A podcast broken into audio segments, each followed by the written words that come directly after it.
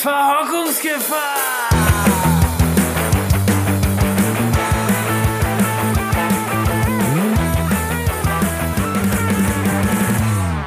Bloß nicht verhocken. Und damit herzlich willkommen zurück, Party People, zu einer neuen Folge Verhockungsgefahr. Ich hoffe, es geht euch allen richtig gut und vor allem, ich hoffe, Max, es geht dir auch gut. Wir haben heute wieder einiges am Start.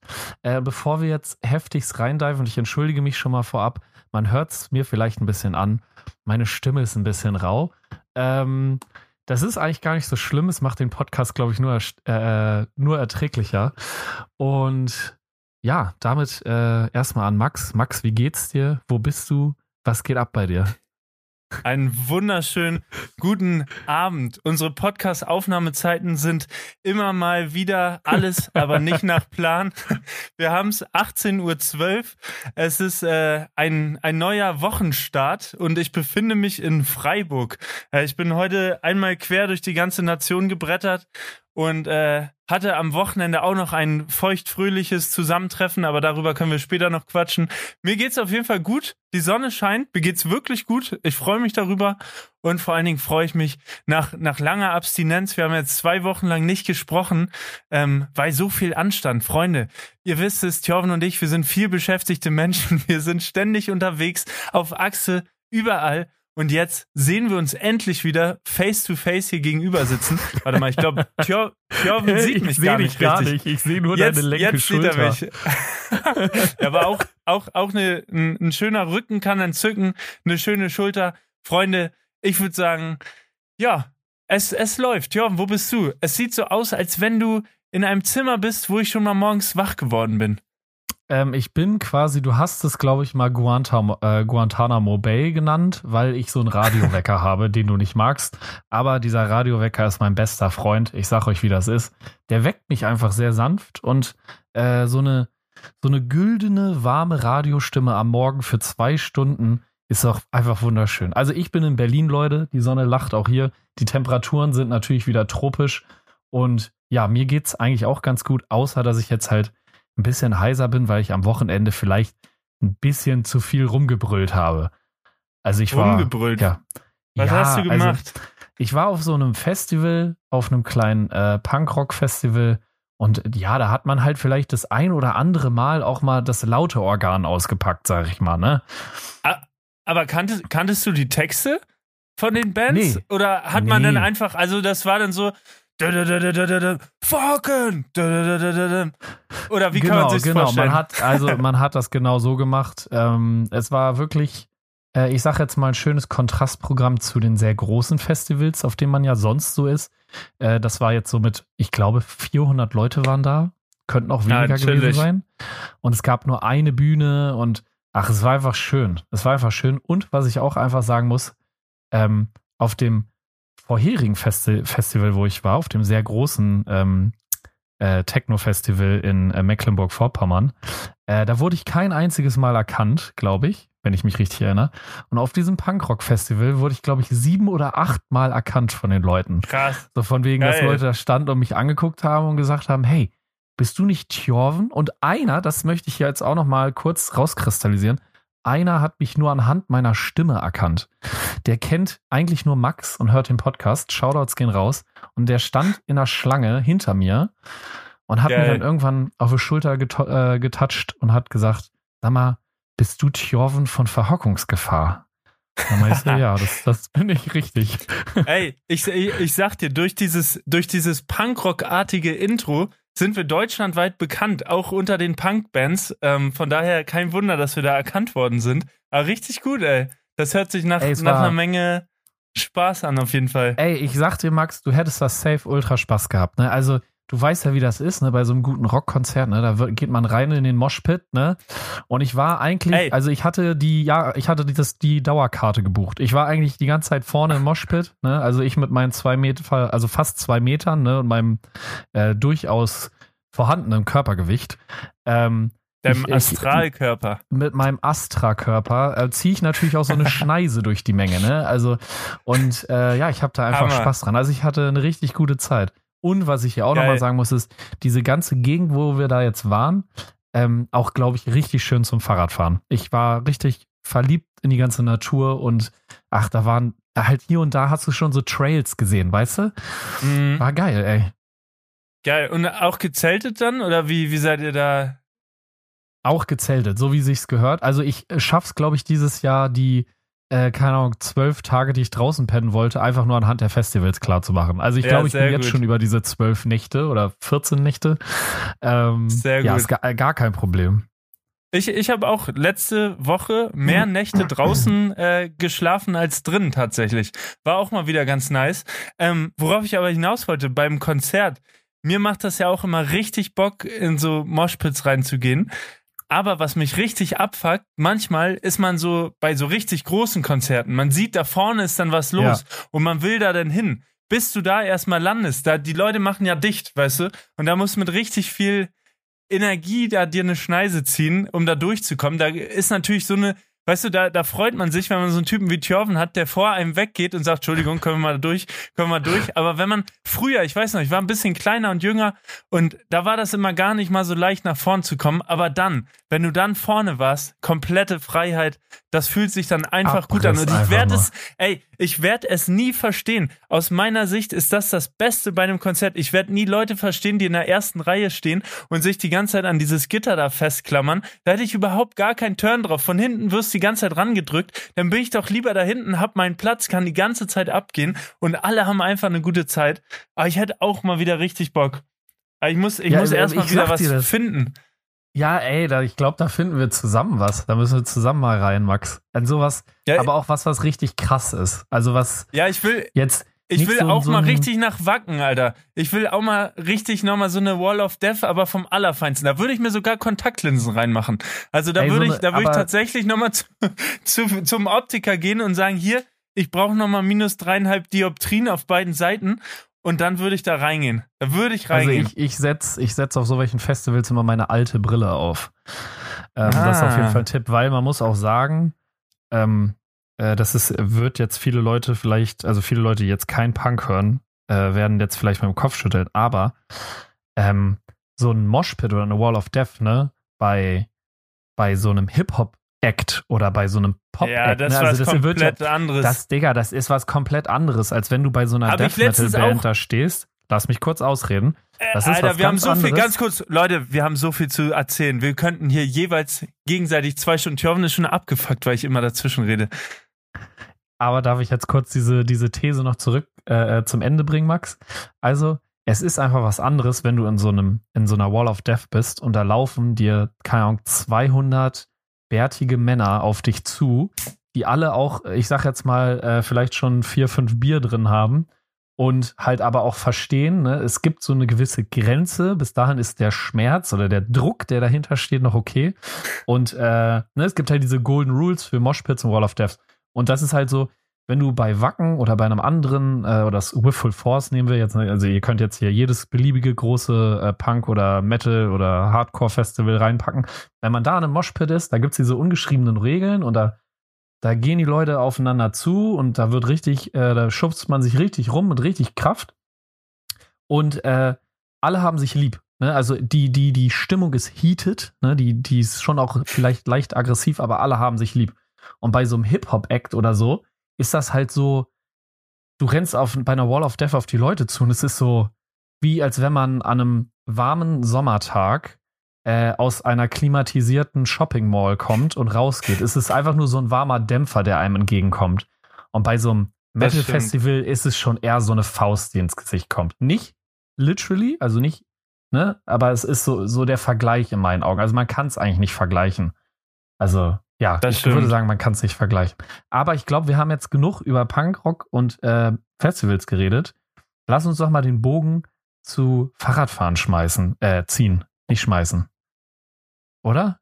Ja. Du hast gerade eben gesagt, Äh, du warst viel unterwegs in den letzten Wochen. Das stimmt auch. Wir haben echt zwei Wochen geskippt und in diesen zwei Wochen ist einiges passiert. Du warst unterwegs. Ich habe mir ein anderes Fahrrad gekauft. Du warst weiterhin unterwegs. Ich habe mir vielleicht noch ein Fahrrad gekauft. Also die Lagerhallen hier füllen sich und äh, du schießt dir die Kilometer ab, Max. Also Lagebericht erstmal. Naja, sagen wir mal so, so viel Kilometer habe ich gar nicht abgeschossen. Und zwar habe ich letzte Woche Malte an die Hand genommen und äh, wir sind nach Dänemark gefahren und äh, Malte, Also für ihn war das die erste Bikepacking-Tour überhaupt. Tjoven meldet sich schon wieder und unterbricht mich, ja. Genau, also für die äh, zuhörenden Menschen da draußen wäre es denn Malte. Also Malte ist natürlich ein wichtiger Bestandteil von dir mittlerweile. Äh, man kennt Ja. ihn auch aus dem Twitch-Chat als äh, AEG Ibanez. Aber wer ist Stimmt. Malte? Also, ähm, Malte und ich, wir haben uns kennengelernt 2021. Da bin ich von Hamburg nach Flensburg gefahren. Auch so entspannter Community Ride. Ähm, und da ist Malte mitgekommen. Und er ist mitgefahren und meinte so irgendwann, ey Max, hier, ich mache auch mit Kamera so ein bisschen was und wenn du Bock hast, dann begleite ich dich mal. Und äh, ja, dann kam er irgendwann ja ähm, beim Island-Film mit. Der ein oder andere kennt es vielleicht, wo wir in Island unterwegs waren äh, und Malte geschafft hat, äh, das Auto im Graben zu versenken, ein zweites Mal das Auto im Graben zu versenken, ähm, die Speiche zu brechen, die Nudeln in die Dichtmilch abzugießen. Also da war schon einiges, aber trotzdem ein herzensguter Mensch. Und äh, wir, wir, waren, äh, wir waren zusammen letzte Woche in Dänemark unterwegs, äh, sind Montag gestartet und äh, wollten eine ganz entspannte Bikepacking-Tour machen, äh, haben in so Sheltern gepennt. Ähm, aber eine Sache, die will ich jetzt nochmal vorwegnehmen. Eigentlich wollte ich dem Ganzen überhaupt keine Aufmerksamkeit mehr schenken, aber vielleicht gibt's ja so ein paar Leute von euch, die auch schon mal ähnliche Situationen erlebt haben. Ähm, Thjörven, folgendes. Es ist äh, mittags Montag. Du willst Ja. in die Regionalbahn einsteigen, Altona, und fährst Richtung Flensburg. So, Warte, du kommst in so einen Wochentag? Fahr Welcher Wochentag? Montag, Mo Montag, Montag- Mittag. genau. Also 13 Uhr um und bei. Genau, würde man ja erwarten, easy going, da sollte schon alles durch sein, alles entspannt. So, und dann ähm, kommst du rein und siehst, auf den Fahrradstellplätzen sitzen Leute, ne? So, Ja. ich, ich schieb mein Rad rein, sag so, oh, Entschuldigung, ich müsste hier äh, mein, mein Fahrrad abstellen, so, ähm, vielleicht könnten Sie die Plätze da freimachen. So, eine Frau geht sofort, sagt, ja, gar kein Problem, alles gut. Und so ein älterer Typ, äh, so, keine Ahnung, Mitte 50, Ende 50 mit so Hemd, so klassischer Geschäftsmann, telefoniert so, guckt einmal hoch und guckt wieder runter und telefoniert weiter. Und ich so, Entschuldigung, Sie auch. Und er guckt mich an, ja, ja, warte, ich telefoniere hier noch zu Ende, gleich. So, und ich denke mir so, Alter, da stehen gerade zehn Leute mit Fahrrad, die alle rein wollen. Und ich frage mich, was muss passieren? Also, wie kann man so drauf sein? Ich habe mich so aufgeregt. Ich habe dann halt richtig, äh, ich meinte so, Dinger, Sie stehen jetzt hier auf. Wir möchten jetzt hier, äh, das sind genug Plätze, wo Sie sich hinsetzen können. Bitte räumen Sie hier für die Fahrräder. Und der dachte einfach, ja, nö, lass die Dummen da doch stehen. Und man hat so richtig gesehen, so wie man so abfällig von oben bis unten gemustert worden ist, hatte so seine Radklamotten an, sieht halt nicht aus wie ein klassischer Typ, der am Jungfernstieg da irgendwie gerade seine Geschäfte abwickelt. Und äh, ich dachte mir halt so, ey, also niemand, den ich kenne, persönlich, von Freunden, Bekannten, niemand ist doch in der Situation so, dass er da sitzt, kurz sich so hochguckt und dann sagt, ja komm, nee, hier, die wollen irgendwas von mir, nee, ich rede jetzt erstmal, ich telefoniere erstmal in Ruhe weiter. So, das war einfach so richtig, so wo ich mir dachte, was zur Hölle ist da schiefgelaufen? Also Man keine muss Ahnung. ja, man muss ja an der Stelle auch jetzt ehrlicherweise sagen, äh, wenn man schon mal versucht hat, in einem Zug zu telefonieren, weiß man, das ist eh nicht geil. Also das heißt, das Gespräch wird wahrscheinlich eh nicht super wichtig gewesen sein. Ne? Also weil einen wichtigen Geschäftstermin am Telefon machst du nicht, wenn du in der Regionalbahn äh, nach Flensburg sitzt. Das ist ja einfach mal Fakt, weil die Netzabdeckung da oben hat ungefähr so viele Löcher wie ein guter Schweizer Käse. Ne? Sind wir mal ehrlich. Absolut. Und äh, eine weitere Sache, da muss ich äh, auch direkt äh, dir zustimmen. Meines Erachtens ist halt, äh, also erstmal in Regionalbahn ist das ja für die Fahrräder schon schlauer gelöst, aber es ist immer noch nicht richtig schlau gelöst, weil dadurch, dass da diese Klappsitze sind, setzen sich Leute halt auch einfach dahin, ohne weiter in den Zug reinzugehen. Das ist ja meistens mit diesen komischen Glastüren, also so kenne ich das. Äh, und Mhm. viele gehen halt sofort dahin, setzen sich hin. Und das ist halt einfach etwas, wo ich mir denke, also rein von der Architektur von so einem Zug, ne, und der Hintergedanke davon, das ist einfach kompletter Schwachsinn. Da sitzen Leute, die Mhm. entwerfen diese Züge, ohne sich vielleicht mal eine Referenz reinzuholen oder vielleicht mit Leuten zu reden, die viel mit dem Fahrrad unterwegs sind und vielleicht auch pendeln oder so. Das ist zumindest meine Theorie. Und wenn sie das vielleicht ein bisschen anders machen würden, dann wären auch nicht so viele Mhm. Leute so krass abgefuckt. aber so du, du- musst dir halt vorstellen, was, was, also ja, gebe ich dir recht, so die Infrastruktur und so weiter, aber so jeder Mensch, und ich behaupte, der Typ ist nicht zum ersten Mal mit der Regionalbahn gefahren, so der kennt halt da auch die jeweiligen Abteile und draußen stehen einfach zehn Fahrräder mit Taschen dran und alles. Malte steht halb in der Tür drin und dann halt so einen Move zu bringen. Da dachte ich so, Digga, wo sind wir denn hier, ne? Und ich dann auch so, sie gehen jetzt hier beiseite, wir stellen jetzt hier unsere Räder hin. Und dann hat er danach noch schön seinen Müll einfach unter den Sitz geworfen, wo ich auch dachte, yo, also es war wirklich so, da, das hat mich so getriggert schon auf der Hinfahrt, dass ich Ja. erstmal dass ich erstmal bis nach, bis nach Dänemark brauchte. Also von Flensburg aus ist ja zum Glück nicht so weit. Aber erst in Dänemark am Lagerfeuer, da bin ich dann langsam zur Ruhe gekommen, weil ich die ganze Zeit verstehen wollte, was in diesen Menschen vorgeht, dass es so eine natürliche Reaktion ist, zu sagen, ey, yo, ich mache hier erstmal gar nichts, guck du doch, wo du bleibst. Also halt überhaupt kein Miteinander. Und da denke ich schon immer, wenn das in Kleinen nicht funktioniert, wie soll das dann in der Gesellschaft erst irgendwie funktionieren, weißt du? Ey, ich glaube, ich glaube, dass so welche Leute, also ich bin jetzt keiner, der irgendwie an Gott glaubt oder ne, an irgendwelche spirituellen Sachen, aber irgendwie so dieses Thema Karma, also ich glaube, es ist so ein Geben und Nehmen und die Leute, die sehr viel nehmen ne, und sehr viel Raum auch einnehmen und so ein Scheiß, da wird's irgendwann, also da, die kriegen irgendwann, äh, weiß ich nicht, Pickel am Hintern oder so, keine Mhm. Ahnung, Haarausfall oder so, irgendwie sowas. Ja. Ich glaube, ich glaube, die werden irgendwann äh, einen Moment haben, wo sie feststellen, ja, okay, vielleicht ne, war das nicht so geil. Du weißt natürlich auch nicht, kann auch sein, dass er einen krassen Stress war und gerade ein wichtiges Gespräch Ein- nee, geführt hat. Malte, das war, das war, das war nicht so wirklich. Also Malte stand ja daneben und alle waren fassungslos und dachten sich, was, also es war wirklich einfach, egal. Auf jeden Fall mein Impuls, gerade Leute, wenn ihr jetzt da draußen zuhört, seid nicht so, macht irgendwie auch darauf aufmerksam, wenn so eine Situation ist, guckt nicht weg, sondern schaltet euch damit ein. Ähm, ohne Witz, weil ansonsten geht das irgendwie alles den Bach runter und gerade irgendwie in so öffentlichen Zügen und anderen Bereichen, da denke ich mir manchmal, ey, einfach nur gesunder Menschenverstand sich irgendwie benehmen. Jordan wackelt schon mit dem Finger, aber ganz kurz, aber es ist, es ist einfach wirklich so, dass ich mir denke, Mann, die Welt könnte so eine bessere sein. Und wie du sagst, so, wenn, wenn jeder von uns einfach nur einen, einen kleinen Teil irgendwie guckt, ey, da braucht irgendwie mal jemand Hilfe, so, dann, dann nimmt man da irgendwie die Tüte, trägt da die Oma die Tüte da noch rein, was weiß ich.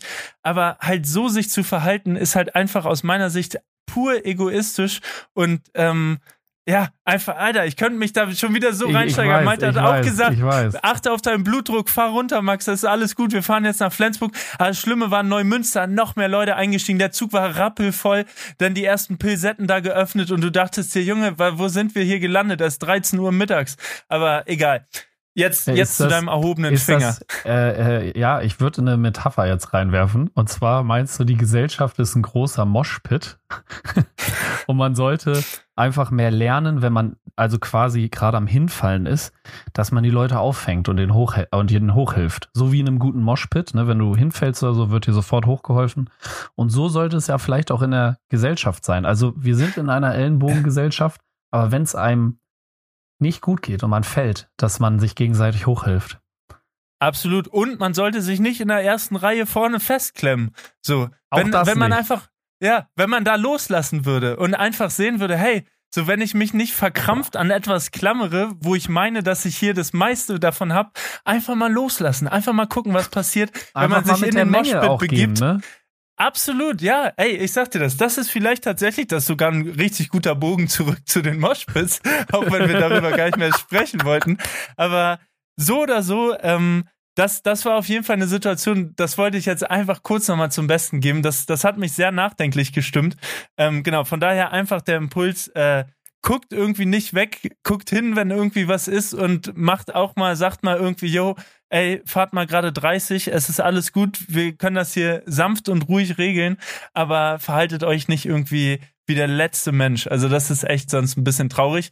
So oder so, ähm, Malte und ich, Taschen gepackt, waren in Dänemark geile Shelterplätze. Thjörven, ich kann es dir nur sagen, da habe ich auch schon wieder, wenn wir im Winter unterwegs sind, ne? Wenn wir das vielleicht nochmal hinkriegen, dieses Jahr, mit was für einem Fahrrad auch immer, Wir sei wollten, es mit Tandem, wir wollten ja eh irgendwann noch mal durch Dänemark. Also ob es jetzt ganz Dänemark, weiß ich nicht, ne? Aber wir hatten da ja auch, als wir in Dänemark waren, diese eine Hütte gefunden. Mhm. Äh, oh ja, oh, mit dem und Kamin und wollten- alles. Ja, genau. Und da wollten wir ja mal äh, vielleicht eine Nacht äh, bleiben und dann vielleicht auch so, dass man Stimmt. da auch noch was Dickes kocht oder so. Ähm, aber ja. Ja. die Shelterplätze. Also ich habe äh, zu den Shelterplätzen, es gibt ja diese ominöse Shelter-App. Äh, die komplett auf Dänisch ist. Mega Ähm, geil. Das ist total geil. gut. Geiles Tool auf jeden Fall. Und da sind ja manchmal auch so Fotos drin. Und wenn du diese Fotos siehst, dann denkst du dir einfach nur, in was für einem, in was für einem Hans, Wurz, äh, Hans Wurstland leben wir hier eigentlich in Deutschland? Weißt du, überall kannst du Bier kaufen und Wurst, aber so ein Shelterplatz, ne, also so eine Hundehütte, ist doch eigentlich jetzt nicht zu viel erwartet. Absolut. Und tatsächlich uns ist auch aufgefallen, wir sind, mussten teilweise auch mehrere Shelterplätze ansteuern, weil die echt gut frequentiert waren. Da waren auch irgendwie fünfköpfige Familien, die da drin gepennt haben und so. Und dann Mhm. sind wir halt weitergezogen. Aber auch da an so öffentlichen Plätzen, wo du so Spielplatz, Volleyballplatz, so eine Feuerstelle, so, wo ich mir manchmal denke, boah, ich wüsste nicht, ob das, das würde leider in Deutschland, glaube ich, nicht funktionieren. Da war es super gut erhalten, weißt du, und so super, super clean und so, aber gerade an so größeren öffentlichen Plätzen, da würde ich dann denken, das würde halt durch Vandalismus, was auch immer, da kurz und klein gehackt werden. Aber ich gebe dir recht, gerade in, finde ich zumindest auch, ist das halt eine super Möglichkeit, Leute mehr nach draußen zu holen, denen die Möglichkeit zu geben, erstmal sich so reinzufühlen in das Ganze. Und Dänemark wirklich ein absoluter Traum. Egal, wo du lang gekommen bist, übersät mit richtig schicken Shelterplätzen. Und es ist natürlich auch super attraktiv, weil richtig viel Wasser rundherum ist, ne? Ja, also, also ja, landschaftlich müssen wir da nicht drüber reden. Landschaftlich ist Dänemark ein absoluter Traum. Ich würde auch sagen, es ist für Fahrrad, Fahr- also für Fahrradfahrende, die Einsteiger sind, sehr gut. Also, weil wenig Höhenmeter, also klar, es gibt Gegenwind und sowas, aber du bist so, also Dänemark ist halt nicht so krass besiedelt wie Deutschland jetzt, ne? Also du hast da teilweise auch äh, Momente, wo du halt, keine Ahnung, deine 20 Kilometer durchs Nichts fährst und drum, um, um dich herum ist halt nichts. Und das ist ja auch ziemlich geil. Ähm, und gerade so, wenn du das Thema äh, Landschaft, was du ja gerade schon hattest, nochmal nimmst, so das mit dem Wasser ist halt ultra geil. Vor allem auch, ich weiß nicht, ich äh, würde behaupten, in Deutschland ist diese Naturverbundenheit, also wird, glaube ich, immer weniger. Also ich finde gerade ähm, jetzt ne, hier in Berlin ist es natürlich total logisch, dass man wenig naturverbunden ist, obwohl Berlin geile Natur hat. Ne? Also drumherum mit Brandenburg Mhm. und so, wir haben ja echt viel, so ist alles Planwald natürlich, ne? aber nichtsdestotrotz ist ja schon irgendwie so eine Materie, mit der man sich auseinandersetzt, würde ich behaupten. Ähm, Mhm. und ich glaube, in Dänemark ist das einfach ein viel größeres Thema. Also, weil du, du hast ja vorhin noch das mit diesem Vandalismus gesagt. Ich weiß nicht, warum das da drüben so ist, ne? Aber Mhm. ähm, äh, wenn ich jetzt auch äh, äh, mal an meine Zeit in Australien denke oder so, da waren zum Beispiel überall auch so öffentliche Grillplätze, wo du einfach mit Mhm. Gas grillen konntest.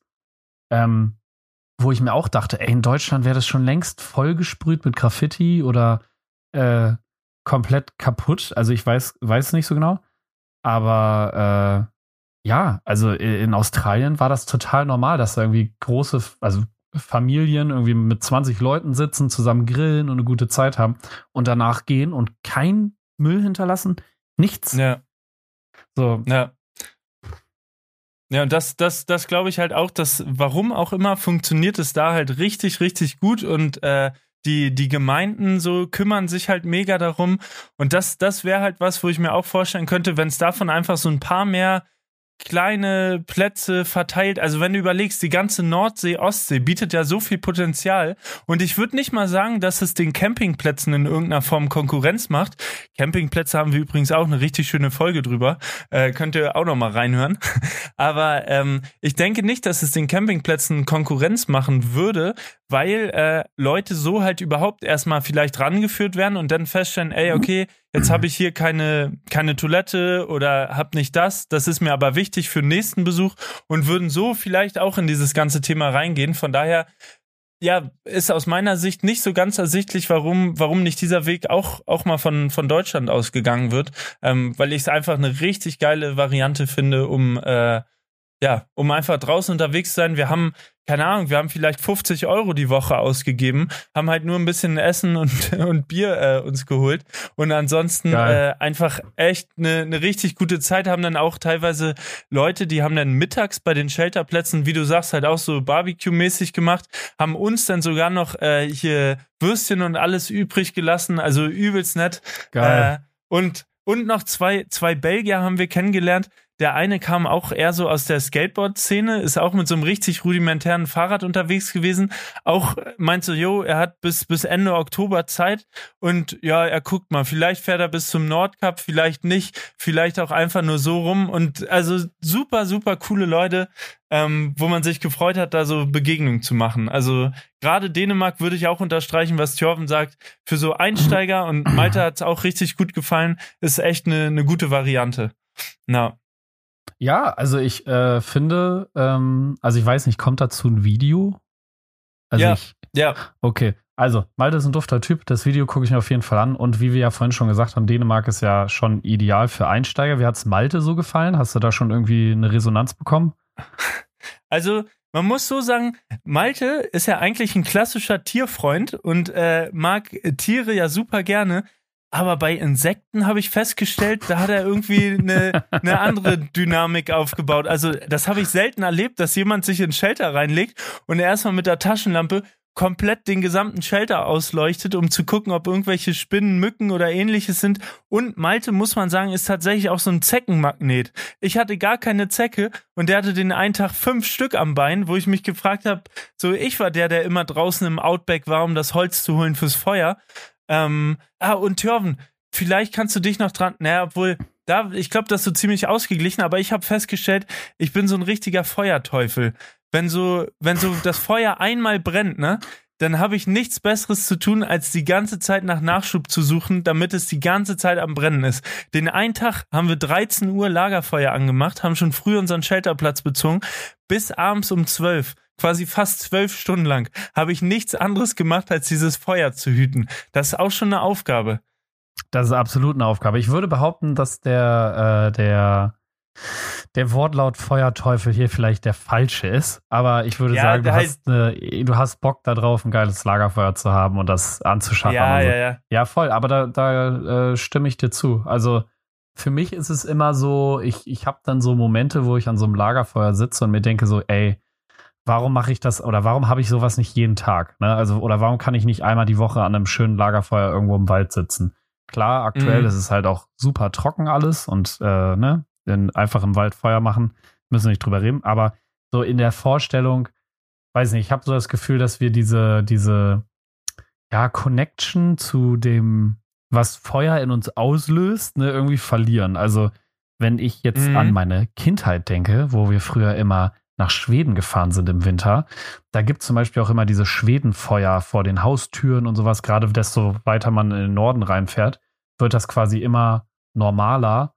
Und da hast du halt auch so an Kirchen halt so Feuertonnen und, und so Feuerschalen und sowas. Und das ist total normal, dass da teilweise halt auch einfach so Feuer an sind.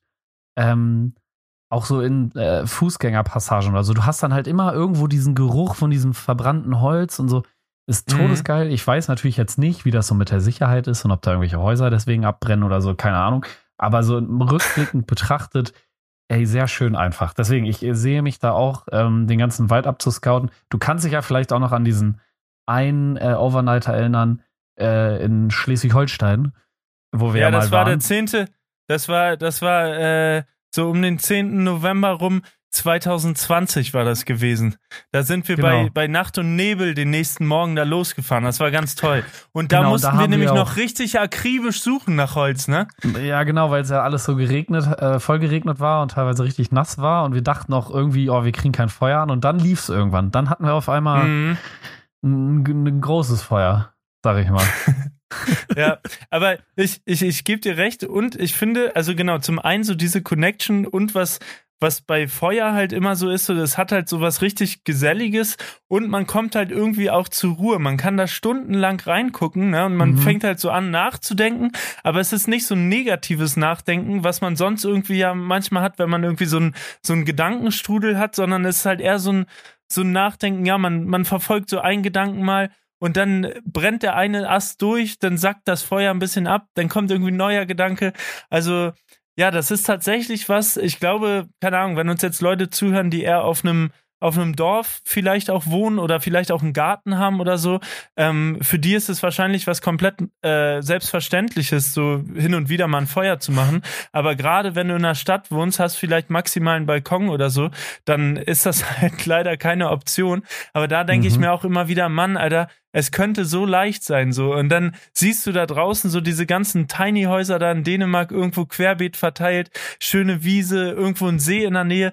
Ich meine, mehr braucht es eigentlich nicht, weißt du, so einfach nur ein, ein Supermarkt, eine Hütte, vielleicht noch eine Internetverbindung und dann bist du mit allem verbunden. So, und das, ja. Ich finde das witzig, wie wir eigentlich immer wieder zum Minimalismus zurückkommen, weil du warst ja auch nicht mit dem Rennrad unterwegs, sondern mit dem Gravelbike, sondern du warst ja mit deinem Fixie unterwegs, was ja ein genau. Bomb-Track-Script heißt es, glaube ich, ist es. Ja, genau. Ähm, und das ist ja auch eigentlich absoluter Minimalismus. Und auch wenn man so drüber nachdenkt, also ich hätte auch vielleicht Bock, irgendwann eine äh, Eigentum zu haben, also abgesehen von den Fahrrädern. Ähm, und ich könnte mir nicht vorstellen, so eine riesen Villa zu haben oder sowas, sondern aber so, keine Ahnung, so ein kleines, süßes Häuschen mit ein bisschen Garten, mhm. ne? Digga, und ich brauche eigentlich nur eine Garage für eine Werkstatt und ich bin glücklich, weißt du? Einfach ja. irgendwas, wo ich auch dumm mal mir selber Schweißen beibringen kann, wo du abends vielleicht auch mal, äh, wie du schon gesagt hast, so eine Feuertonne anmachen kannst oder einen Grill auf, äh, anreißen kannst.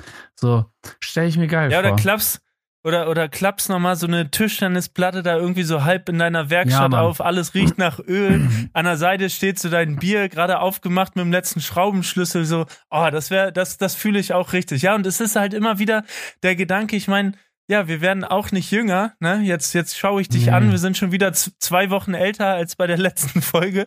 Und ja. wir werden auch in, in 20 Jahren wahrscheinlich noch davon träumen, wie das Leben wäre, wenn man draußen irgendwo auf dem Land leben würde, keine Ahnung.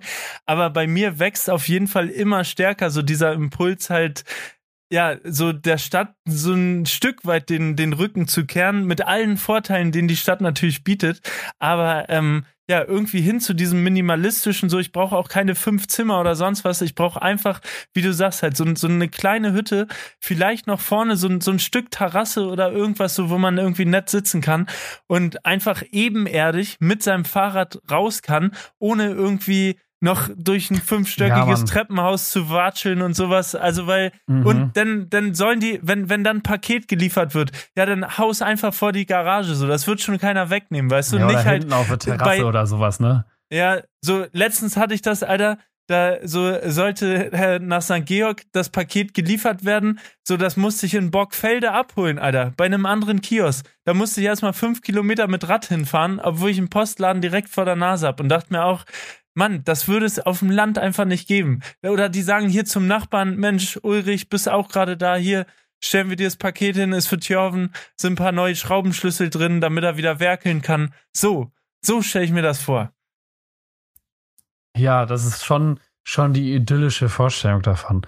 Aber was ich jetzt, ich wollte hier den Bogen nochmal schließen äh, zu dem Minimalismus und zu dem Fixie-Fahren. Ja. Ähm, hattest du, wir haben da schon öfters mal drüber geredet, und zwar äh, so das Thema äh, Leichtigkeit haben wir es, glaube ich, genannt. Ne? Also mit dem Fixie haben wir das mhm. Gefühl, dass alles so ein bisschen entspannter ist, weil du hast nicht so viel, um was du dich zu kümmern hast. Ne? Also du hast dann deine Taschen am Fahrrad ne? und dann dein Fahrrad besteht eigentlich nur aus ne, Reifen vorne, hinten und eine Kette und vielleicht hast du noch zwei Bremsen und dann ist das das eigentlich auch schon grob gewesen. Ne? Hattest du das Gefühl von dieser Leichtigkeit bei dieser Tour, ja. wovon wir sonst immer schwelgen? Ja, und vor allen Dingen deswegen auch, weil, also ich habe mich bewusst dazu entschieden, halt mal wieder das Fixie zu nehmen, weil, genau, halt nicht so diese Gravel-Touren mit irgendwie zig Sachen dran und dann 150 Kilometer hier, dann da, sondern ich meinte halt zu Malte, ey, lass so richtig auf richtig langsam und wir sind tatsächlich auch, so wenn wir dann irgendwo eine Eisdiele gesehen haben, dann war so, ja, halten wir an. Ja, wie viele Kilometer sind wir gefahren? Ja, zehn. Ja, scheißegal. Weißt du, hier scheint gerade die Sonne, wir setzen uns hin. Und das muss ich sagen, das war halt echt auf, auf dieser Tour so, dass man ja, wir, wir sind trotzdem vorangekommen. Also die Woche über haben wir, keine Ahnung, auch fast 300 Kilometer gemacht. ist jetzt nicht sonderlich viel, aber ähm, sind halt jeden Tag so 50, 60 Kilometer gefahren, manchmal auch nur 30. Und äh, Geil. ja, halt einfach so umher zu cruisen, das äh, hat schon richtig Bock gemacht. Und äh, auch da, also sobald man, habe ich das Gefühl, sobald du Taschen am Rad hast, kommst du mit den Leuten ins Gespräch. Egal wo du bist, ja. die Leute fragen dich, woher kommst du, wohin gehst du und äh, das ist halt einfach eine, eine schöne Verbindung und ich finde gerade auf solchen Touren muss man dem eigentlich noch viel mehr Raum geben. Deswegen gar nicht so weite Distanzen planen oder so, weil sonst fällt alles andere hinten über. So. Und wenn du dann, sag ich mal, nur 30, 40 Kilometer irgendwie zu fahren hast, hast du halt viel mehr Zeit, einfach mal irgendwo anzuhalten, mal nett mit Leuten zu schnacken, dir irgendwelche Tipps abzuholen oder so. Und das, äh, das finde ich, macht halt solche Touren immer aus. Da kann man was von mitnehmen. Und genau, wie du sagst, man hat nicht viel, alles ist sehr minimalistisch. Ähm, wobei ich sagen muss, ich war überrascht, wie bergig doch Schweden, äh, Schweden sag ich schon, wie bergig Dänemark sein kann oder hügelig. Ich musste manchmal richtig, richtig treten und einmal musste ich sogar einen Berg hochschieben, weil ich einfach nicht mehr hochkam mit dem Fixie. Ja, gut, also dass es da natürlich den einen oder anderen Hügel gibt, das äh, äh, weiß man, ne? aber äh, kann ja, also ist ja nicht schlimm.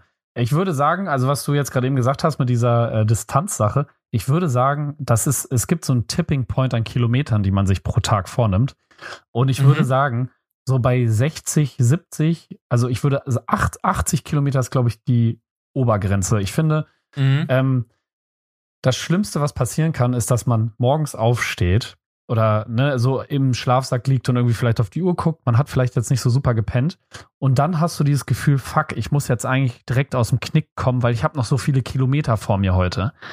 Und ich finde, das ist etwas, was man so ein bisschen wegnehmen sollte. Und ich finde, wenn man sich so ein bisschen dran hält, ja, so am Tag 60 Kilometer, morgen dann vielleicht auch nur 40 und übermorgen fahre ich mal 70 oder so, dann kriegt man das gut hin. Ich glaube, dass viele so versiert auf diese Kilometer sind und sich dadurch quasi die Erfahrung, sich für was Zeit zu nehmen, also wie zum Beispiel ein Eis essen oder boah, hier mhm. kann man jetzt gerade voll gut irgendwie sitzen in der Sonne oder so. Ich glaube, dass viele sich damit so selbst sabotieren. Das habe ich jetzt auch erst auf meiner Tour durch die sächsische Schweiz gelernt. Ähm, die mhm. habe ich auch bewusst so geplant. Da hatte ich einen Tag, ja, wo ich 80 Kilometer, glaube ich, waren gefahren bin. Das hat auch den ganzen Tag konsumiert, äh, ne? also an Zeit. Äh, aber ja. dafür habe ich trotzdem sau viel gesehen und ich glaube, dass das viel wichtiger ist, beim Bikepacken zu sagen, ich nehme die Zeit. Ne?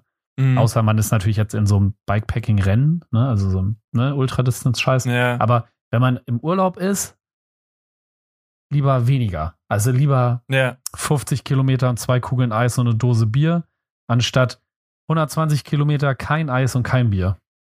Ja, das stimmt. Äh, da, da kann ich dir nur recht geben und vor allen Dingen, man, ja, man, man nimmt sich selber die Erfahrung oder man meint halt, erst wenn so und so viel Kilometer irgendwie draufstehen, dann hätte man was gesehen. Aber wenn du dir dann das irgendwie bewusst machst, ja, was hast du eigentlich gesehen, dann ist es halt nur, yo, schnell halt durchrushen, weil ich muss ja um die Uhrzeit spätestens dann da und da sein, um überhaupt noch einen Schlafplatz zu finden oder so. Ja, und Malte und ich, wir haben da so ein bisschen die Schippe umgedreht. Den einen Tag sind wir echt, wir sind um neun Uhr an einem Schlafplatz aufgebrochen, waren um zwölf Uhr am nächsten Schlafplatz und haben Geil. ab zwölf Uhr da, da quasi gesagt, so, und jetzt machen wir hier erstmal ganz Suche. So, und dann erstmal drei Stunden da rumgehangen, baden gewesen. Dann irgendwann, wir haben immer Xing Shang Chong gemacht, wer einkaufen geht, beziehungsweise haben uns immer abgewechselt und dann, äh, genau, musste der eine halt nochmal fünf Kilometer in die Prärie fahren, hat irgendwas mitgebracht und ab dann konnte halt richtig, richtig schön verhockt werden. Ähm, sodass Geil, wir den einen Tag so, so, sogar fast einen Lagerkoller bekommen haben, weil wir das Gefühl hatten, wir sind schon seit drei Tagen an einem Platz, weil wir einfach so viele Stunden tagsüber auch dort verbracht haben. Aber das war schon, schon, also das hätte dir, ich, ich würde auch sagen, dir hätte die Tour auch richtig getaugt, weil wir halt echt wirklich mal auf die Handbremse gedrückt haben oder die also es war gezogen so eine, haben. Es war also so eine richtige Verhockungstour. Absolut, absolut. Geil, ja. geil, fühle ich. Ja. ja. Ey, also und äh, äh, dem Thema, äh, dem Thema ja anschließend. Ähm, ich habe äh, ja vorhin schon erzählt, dass ich mir Fahrräder gekauft habe. Eigentlich äh, da Fahrräder ich, stimmt nicht. Ne, da ich, wollte ich gerade drauf hinaus.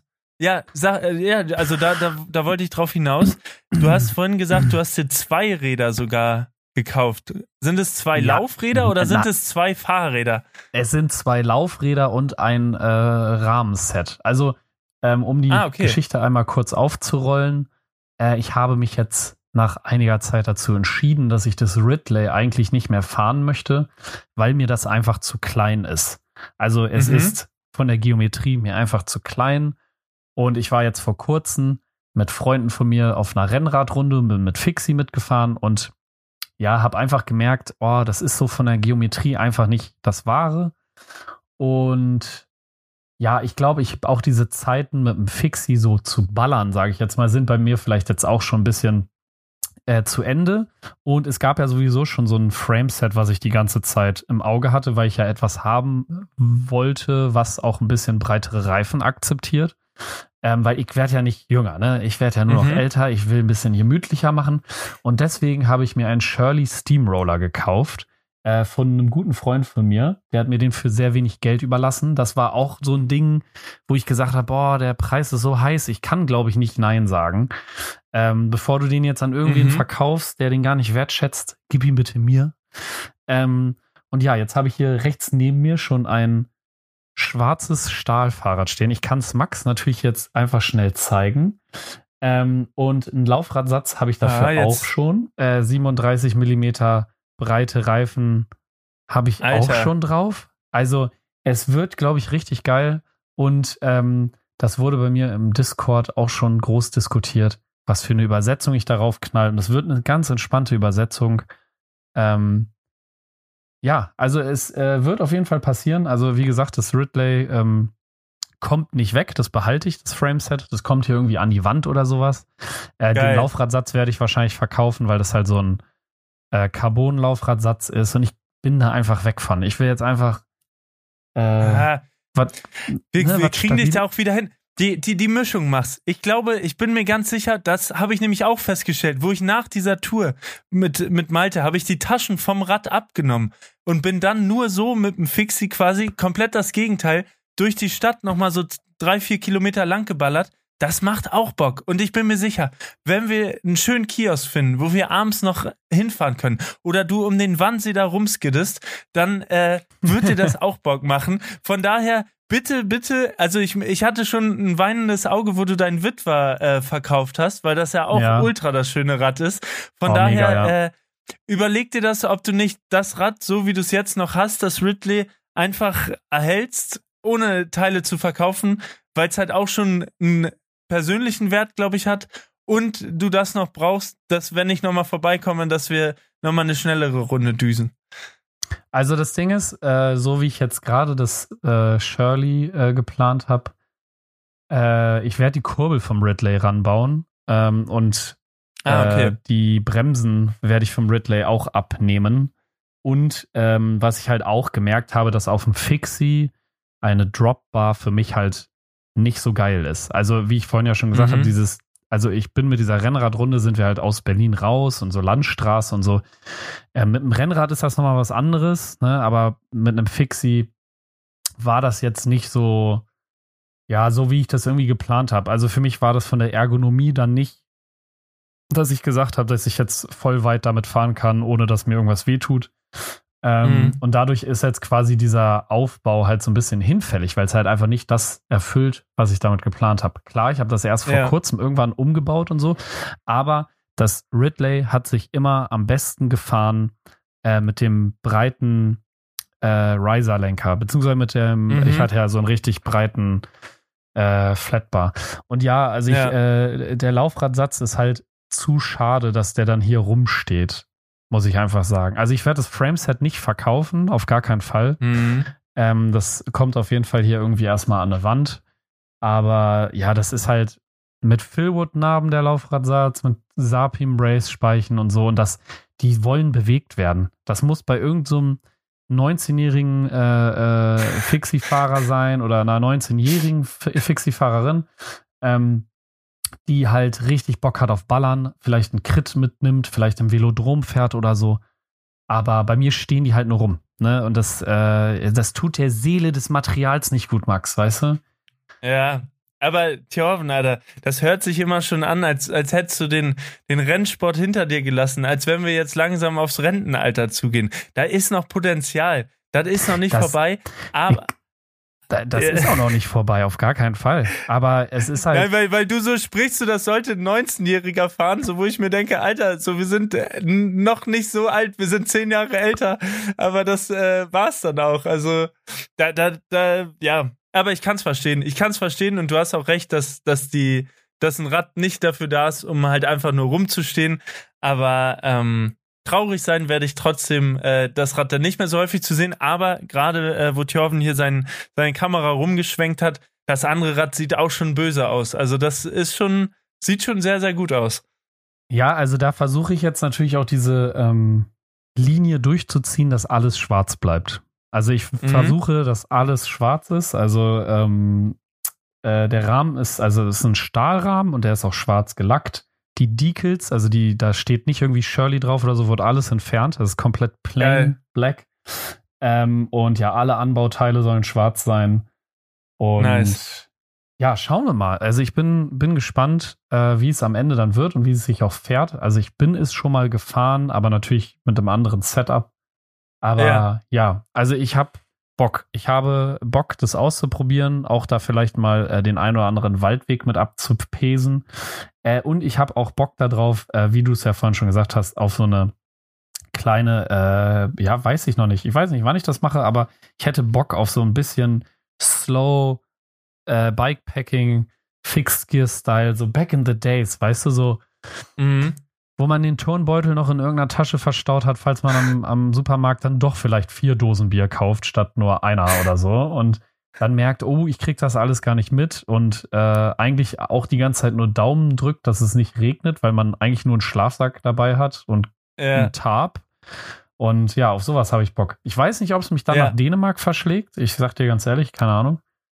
Ähm, aber ja, vielleicht sonst auch einfach durch aber die Uckermark oder wenn so. Du, ja, aber wenn, wenn du mal auf der Durchreise bist, Hamburg, weiß ja, ist nicht weit weg von Dänemark und von Berlin auch nicht. Und vielleicht, ja, wir müssen das hinbekommen. Wir müssen, wir müssen uns mal hinsetzen und einen Termin zusammenfinden, äh, dass, ja, dass ihr uns nicht nur, nicht nur auf den Ohren zusammen hört, sondern auch noch mal seht, wie wir beide mit, mit Äxten unser Schwedenfeuer schlagen und äh, gegenseitig uns äh, Äste mit Stockbrot ins also Feuer halten. Ich, ich, der gerade gesagt hat, wir haben einen Turnbeutel dabei, so total minimalistisch unterwegs und äh, falls man dann doch vier Bier holt, was obvious, äh, obviously voll viel Gewicht ist, Max, der schon direkt gesagt hat, ich nehme eine Axt mit nach Dänemark, ist mir egal, wie viel die wiegt.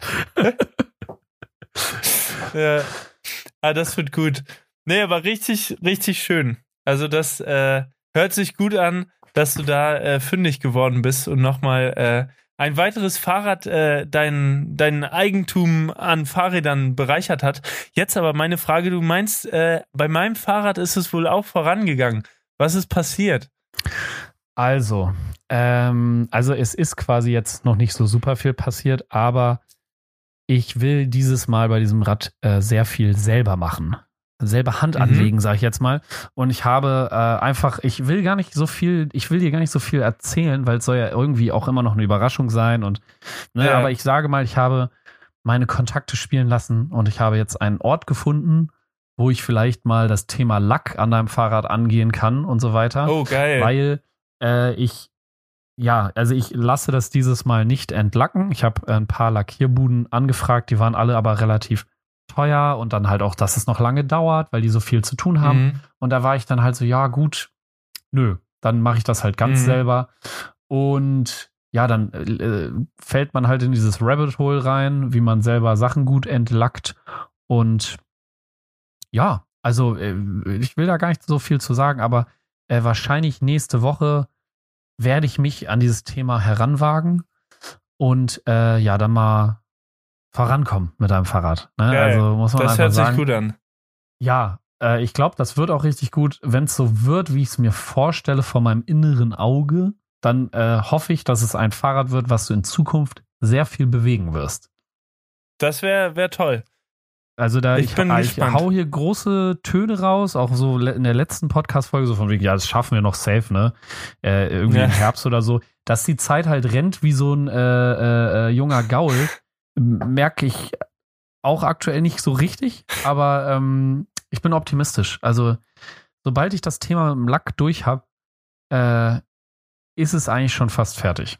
Das ist die Ja, größte Hürde. Ich sagte, wie es ist. Das ist das die größte Baustelle, die ich vorhin, also aktuell vor mir herschiebe, ähm, ist bei deinem Fahrrad einfach den Lack neu zu machen. Ähm, weil das habe ich dir versprochen. Ich will es äh, umlackieren Nice. und äh, ja, das wird, ich glaube, es wird geil. Ich hoffe, dass das alles, äh, alles so klappt, wie ich es mir vorstelle.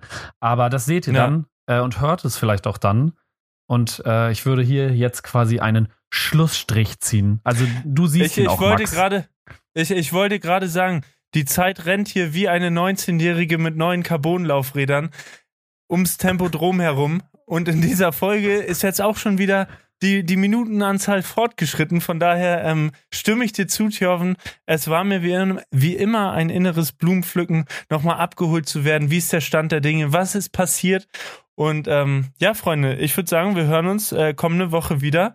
Habt eine gute Zeit. Thjörven und ich, wir machen direkt einen Termin aus für, für die nächste Folge. Vielleicht treffen wir uns um Richtig. sechs, vielleicht auch abends um 20 Uhr. Wir gucken mal, wie es passt. Es ist gut, dass du das jetzt nochmal angesprochen hast, weil ich wollte gerade schon sagen, wir dürfen die Leute nicht hängen lassen. Äh, in dem Sinne, wir gucken, dass wir gleich einen Termin finden, damit wir nächste Woche direkt euch eine neue Folge auf die Ohren zimmern. Und äh, ja, es ist eigentlich auch egal, zu welchen Uhrzeiten wir aufstehen müssen. Hauptsache, ihr könnt den Podcast genießen. In dem Sinne, Max, ich danke dir für diese tolle Aufnahme. Und ich würde sagen, wir hören uns nächste Woche wieder.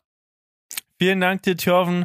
Es muss weiterhin wöchentlich verhockt werden. Leute, wenn ihr gerade auf dem Weg zur Arbeit seid, geht mit einem Grinsen mal rein, sagt den Kollegen mal, ey, ihr seht schön aus, tolles Lächeln und äh, startet gut in die neue Woche. Bis dann. Ciao. Tschüss.